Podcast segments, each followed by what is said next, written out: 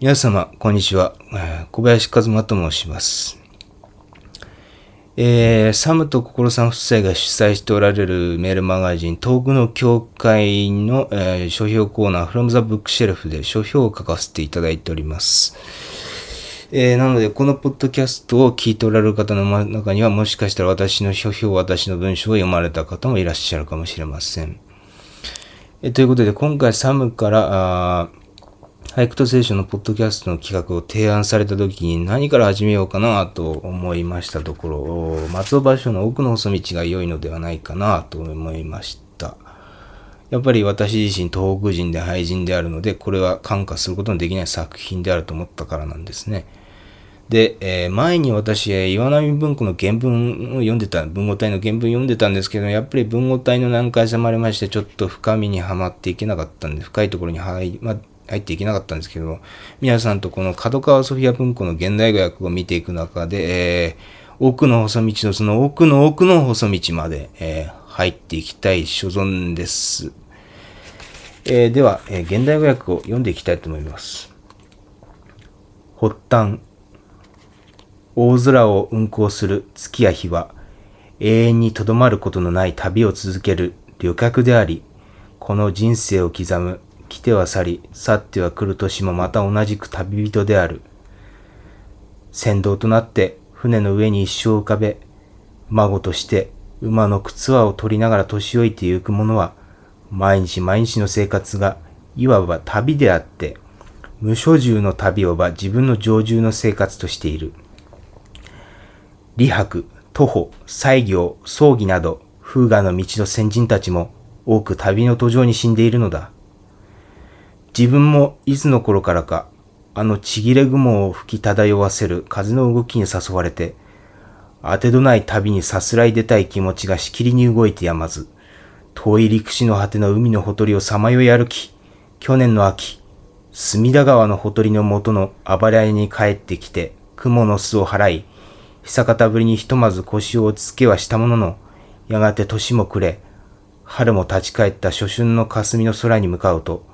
今度は白川の関を越えて、遥かな道のくの旅に出ようと、得体の知れぬ死の神が、花や鳥などの景物に取り付いて、自分の心を物苦しく駆り立て、同窓人が旅へと招いているような気がして、そわそわと何も手につかず、桃引きの破れを繕い、道中傘の尾を新しくすげ替え、三里に急を据えるなど、旅の支度にかかるうちに、早くももう松島の月が心に浮かんで、今まで住んでいた芭蕉庵は人に譲り、三風の下屋敷に移るに際して、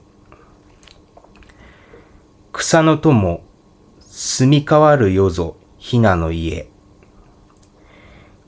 世捨て人の住みかとして自分の住み慣れてきたこの草案にも免れることのできぬ、流天の理法のもとに主の住み替わるべき自説がやってきたことだ。折からの弥生の節句に、自分の出た後の草案は、娘、孫を持った世俗の人である新しい主により、華やかにひなを飾る家と変わるが、それに対して今や自分は住処を出離して、無所住の旅に出ようとしているのである。という句を読み、これをホックとして連ねた表八句を別れの記念として旧案の柱にかけておく。えー、現代語訳はこういう感じなんですね。で、えー、この奥の細道というのは、いわゆる、えー、サラシナ気候という気候文が書かれて、サラシナの旅から帰ってきた場所の、えーえー、発端、いわばこの奥の細道の発端を語るところから始まってるんですね。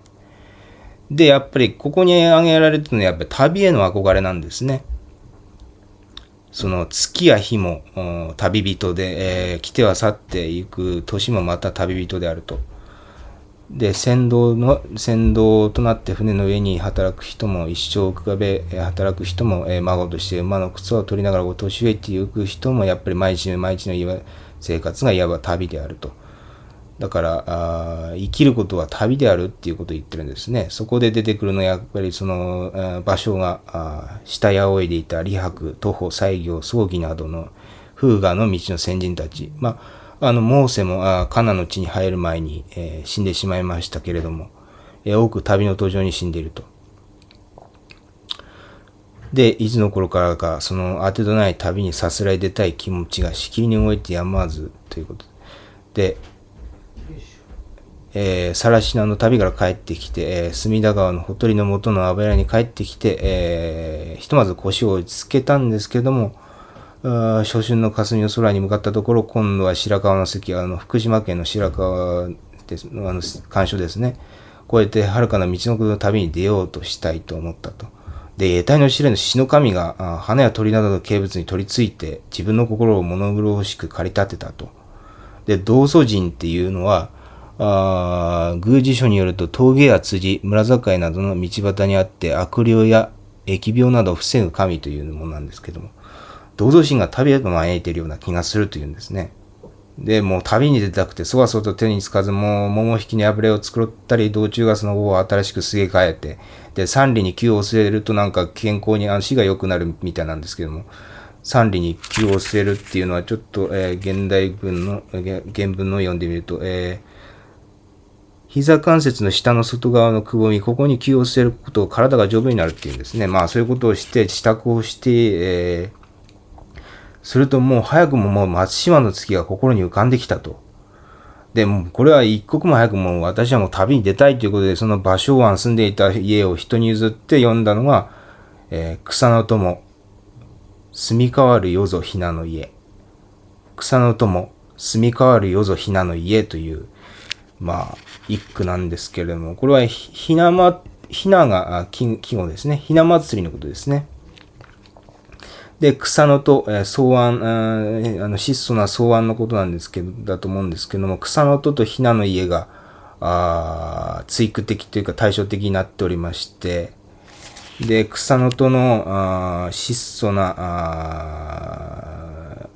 世捨て人の住んでた住まいが、あ娘、孫を持った世俗の人や新しい主によって、ひなを飾る家と変わるであろうと。それを、これを免れることのできぬ流天の利法だと。で、